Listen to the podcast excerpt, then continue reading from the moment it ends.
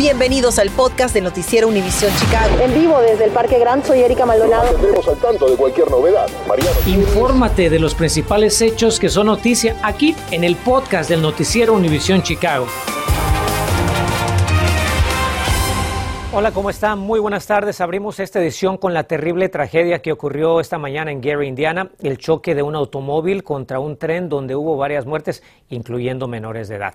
Mariano Gielis estuvo en el lugar de la tragedia y nos tiene las imágenes de lo que quedó del vehículo, recordándonos lo que sabemos, que un descuido o exceso de confianza frente al volante nunca terminan bien. Esta tarde, si no fuera por la actividad de los trabajadores de la empresa ferroviaria NSX, difícil resultaría comprender que en este remoto paso a nivel de Gary, Indiana, se registró una verdadera tragedia.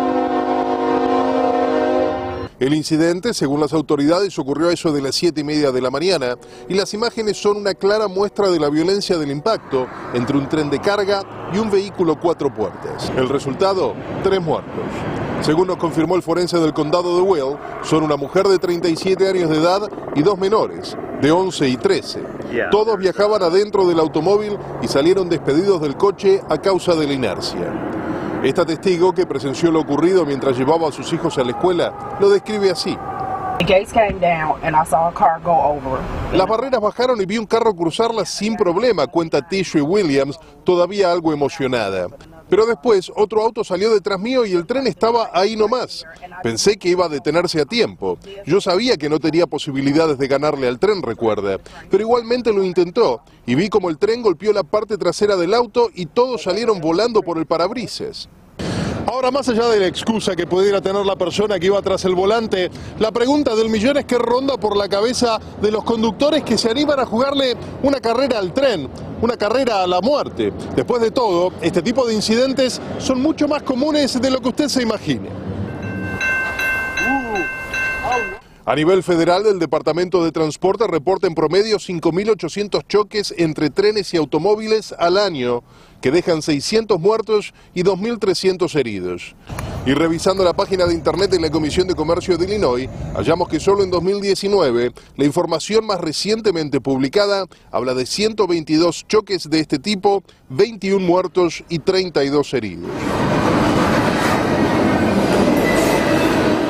A propósito, esta mañana discutíamos con nuestro equipo de producción sobre posibles recomendaciones para compartir con ustedes, aunque aquí solo resalta una y es de sentido común. No cruce las vías del tren con la barrera baja. Pero también tenga en cuenta lo siguiente. La mayoría de los choques entre trenes y autos ocurren a menos de 25 millas de la vivienda de las víctimas. Además, no crea que los trenes tienen que ir muy rápido para causar una tragedia. La mayoría de los choques ocurren a 30 millas por hora, así que evite manejar distraído. Mariano Gielis, Noticias Univision, Chicago. Tantas recomendaciones en este reportaje de Mariano. Ahora le cuento que demandan vecinos de West Town más acciones en contra de la creciente criminalidad en su vecindario. En una conferencia de prensa, los residentes expusieron su gran preocupación por la inseguridad pública, particularmente el aumento de robos vehiculares. Ocho grupos comunitarios firmaron una carta pidiendo a la ciudad y al condado Cook que sean más transparentes y responsables con sus residentes sobre cómo enfrentan los desafíos de la delincuencia. Claro que solicitamos una declaración eh, tanto a la alcaldía como al condado Cook, pero no hemos recibido respuesta. Vamos a seguir insistiendo. Y fíjese que comienzan las protestas en Kenosha, Wisconsin, mientras el jurado inicia las deliberaciones en el caso de Kyle Rittenhouse. Por otro lado, el juez permitió que el joven de Illinois sacara los papelitos de una rifa para determinar las 12 personas de las 18 del jurado que van a decidir si es inocente o culpable de los cargos imputados. Rittenhouse está siendo juzgado por matar a dos hombres y herir a otro durante las protestas contra la brutalidad policiaca en el verano pasado. Aquí en Chicago las autoridades están muy por posibles disturbios si el inculpado es exonerado. Y hablando de la policía de Chicago, este martes se hizo efectiva la jubilación del presidente de su orden fraternal, John Catanzara. Este también anunció que será candidato a la alcaldía para confrontar a Lori Lightfoot.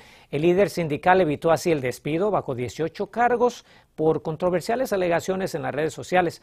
Y en un comunicado, la alcaldesa dijo que no es una sorpresa que un hombre de odio como John Catanzara, como lo ha demostrado una y otra vez, huya de la rendición de cuentas. Le cuento que honran con un mural la memoria de Melissa Azul de la Garza Mendoza. La obra en la calle 63 y la avenida Colmar en West Lawn recuerda a la joven baleada fatalmente afuera de su hogar el pasado 25 de septiembre. El mural también honra a otros jóvenes que han caído víctimas de la violencia armada aquí en Chicago. Azul de la Garza apenas se había graduado de la Academia Solorio y tenía una beca para la Escuela del Instituto de Arte aquí en Chicago.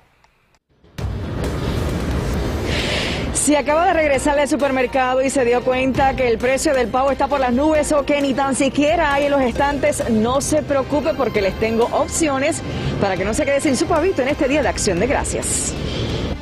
Las autoridades le piden estar más alerta que nunca ya que los impostores están tras, tras su presa y descuido para estafarlo. Le vamos a contar cuál es la estrategia que están utilizando para hacerlo caer. ¿Y usted ya vacunó a sus hijos contra el COVID-19?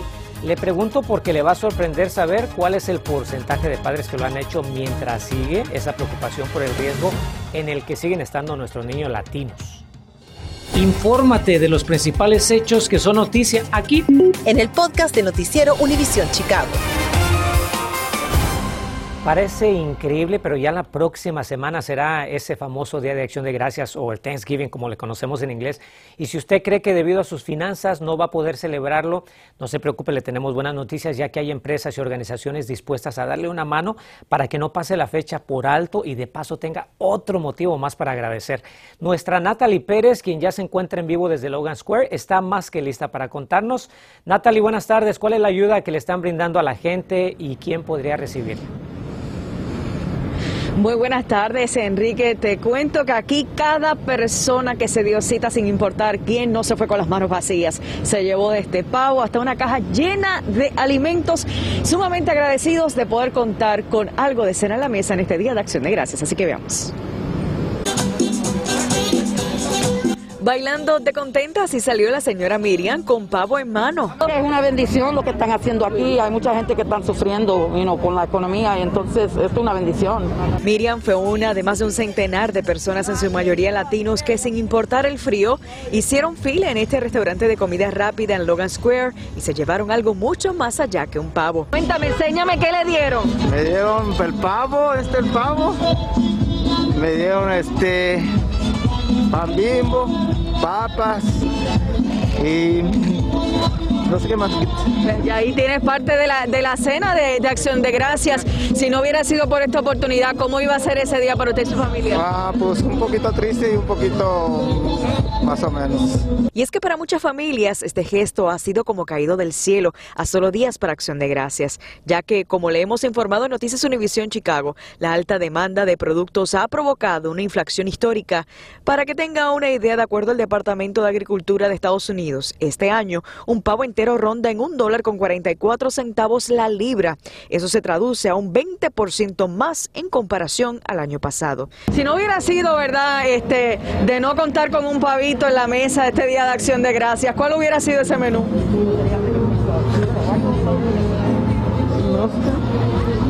Pollo que es lo más barato.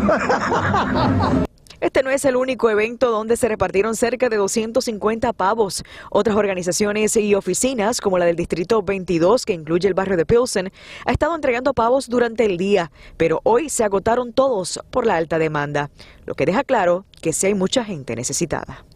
Y atención porque mañana le toca el turno a las personas que viven en el área de East Chicago, Indiana. Se pueden dar cita a la dirección del 1811 East Columbus Drive. Ahí podrán recoger su pavo de 3 a 5 de la tarde. Estamos en vivo desde Long Square. Les informó Natalie Pérez.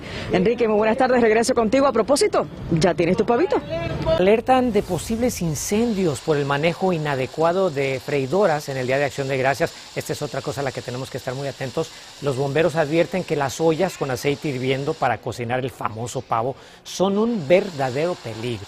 Esta demostración en pantalla, desplegada, por cierto, este mismo martes por el Departamento de Bomberos de Chicago, muestra claramente la magnitud del fuego cuando la freidora entra en contacto con el pavo que no ha sido descongelado y escurrido correctamente. Encabeza el condado Lake la vacunación contra el COVID entre niños de 5 a 11 años.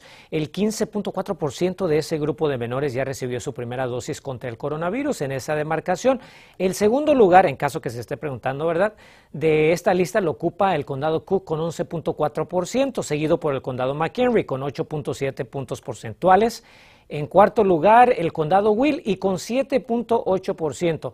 Después está el condado Kane con 7.2 puntos porcentuales y en el último en la lista es el condado DuPage con menos del 2%.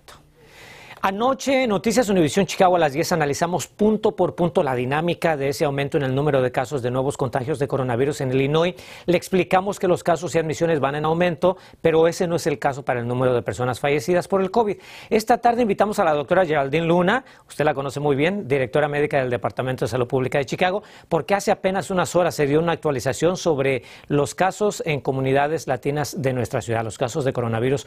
Doctora, la saludo con mucho gusto. Cuéntenos qué tan drástico es el aumento de nuevos casos de coronavirus en Chicago y sobre todo a qué se debe.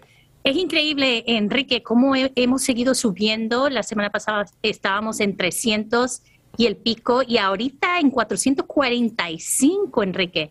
Y no tan solo aquí en Chicago, pero lo estamos viendo a nivel nacional con 8 mil casos nuevos de una semana a la otra. Así que estamos hablando que el COVID anda otra vez en repunte para todas nuestras las personas que nos escuchen en casita, la vacuna es lo más importante. Y doctora, en la conferencia también hubo colegas suyos, ya que menciona la vacuna. Entre sus colegas estaba la doctora Juanita Mora, que estuvieron hablando sobre la importancia precisamente de la vacunación en nuestras comunidades, pero con un énfasis particular en nuestros niños. Díganos cuántos niños son elegibles para vacunarse en Chicago y qué porcentaje de ellos se ha inmunizado hasta el momento. Ay, claro que sí, Enrique. Tener a Juanita Mora fue excelentísimo. Me encanta. Es una profesional que admiro muchísimo, Juanita, si nos está viendo. Y entonces estamos hablando de 210 mil niños elegibles.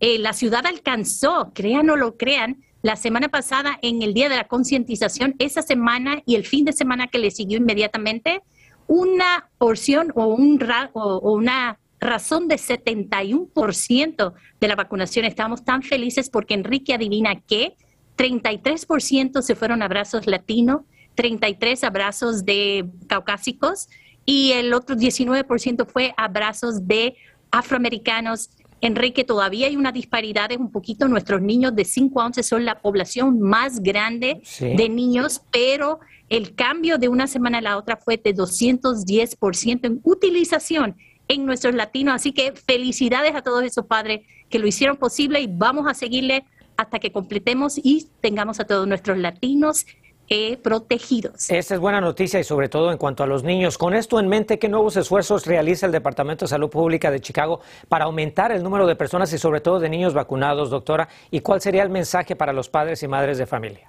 Claro, acabamos de incorporar en el Protege a Chicago Plus, eh, especialmente visitas al hogar también van a estar ahora apoyando la vacunación pediátrica de niños de 5 a 11 años con los incentivos que ya conocemos de 100 dólares por vacunación. Así que a nuestra familia latina, si todavía no ha vacunado a su niño, ahora, ¿verdad? Vamos a seguir dando esas oportunidades en clínicas, 50 clínicas de la ciudad, seis eh, colegios eh, regionales que están dando vacunación masiva el CPS sigue apoyando la vacunación también de niños. Toda esa información la pueden conseguir en nuestra página web, chai.gov barra inclinada COVID Vax.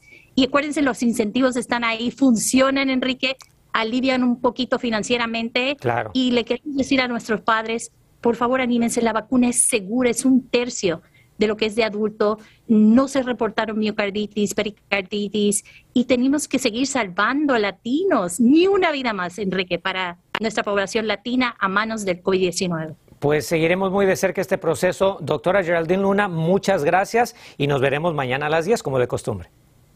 Claro que sí, Enrique, buscando ese momento mañana. Bendiciones a la familia. Igualmente. Fíjese que presentan las estafas más comunes usadas por impostores durante esta temporada navideña. El Better Business Bureau dice que falsos representantes de empresas de servicios públicos intentan sacar dinero e información personal en esta época, así es que esté muy atento. Los eh, embaucadores utilizan llamadas telefónicas, mensajes de texto, correos electrónicos y hasta cartas para provocar una respuesta de sus víctimas. Recuerde que lo mejor es llamar directamente a su proveedor de servicios públicos para aclarar cualquier duda que tenga. Y para aquellos que piensan viajar en carretera o visitar a los amigos y manejar mucho, le vamos a contar por qué podrían ahorrarse un poco de dinerito. Continuamos con el podcast del noticiero Univisión Chicago. Imagino que quiere una buena noticia, ¿verdad? Con esto nos vamos a despedir esta tarde y es para los motoristas de Illinois porque sucede que el premio promedio, el precio promedio por galón de gasolina ha disminuido cuatro centavos en nuestro estado durante la última semana y el análisis de la Asociación Americana de Automovilistas arroja que el combustible para vehículos cuesta en promedio en Illinois 3 dólares con 56 centavos por galón. Esta sí que es una excelente noticia, sobre todo que se acerca el feriado del Día de Acción de Gracias con muchos viajeros por las carreteras del país. Dirá usted, cuatro centavitos no es mucho, pero sabe que de poquito en poquito se hace una diferencia y más si maneja bastante. Gracias por escuchar el podcast del noticiero Univisión Chicago. Puedes descubrir otros podcasts de Univisión en la aplicación de Euforia o en univision.com diagonal podcast.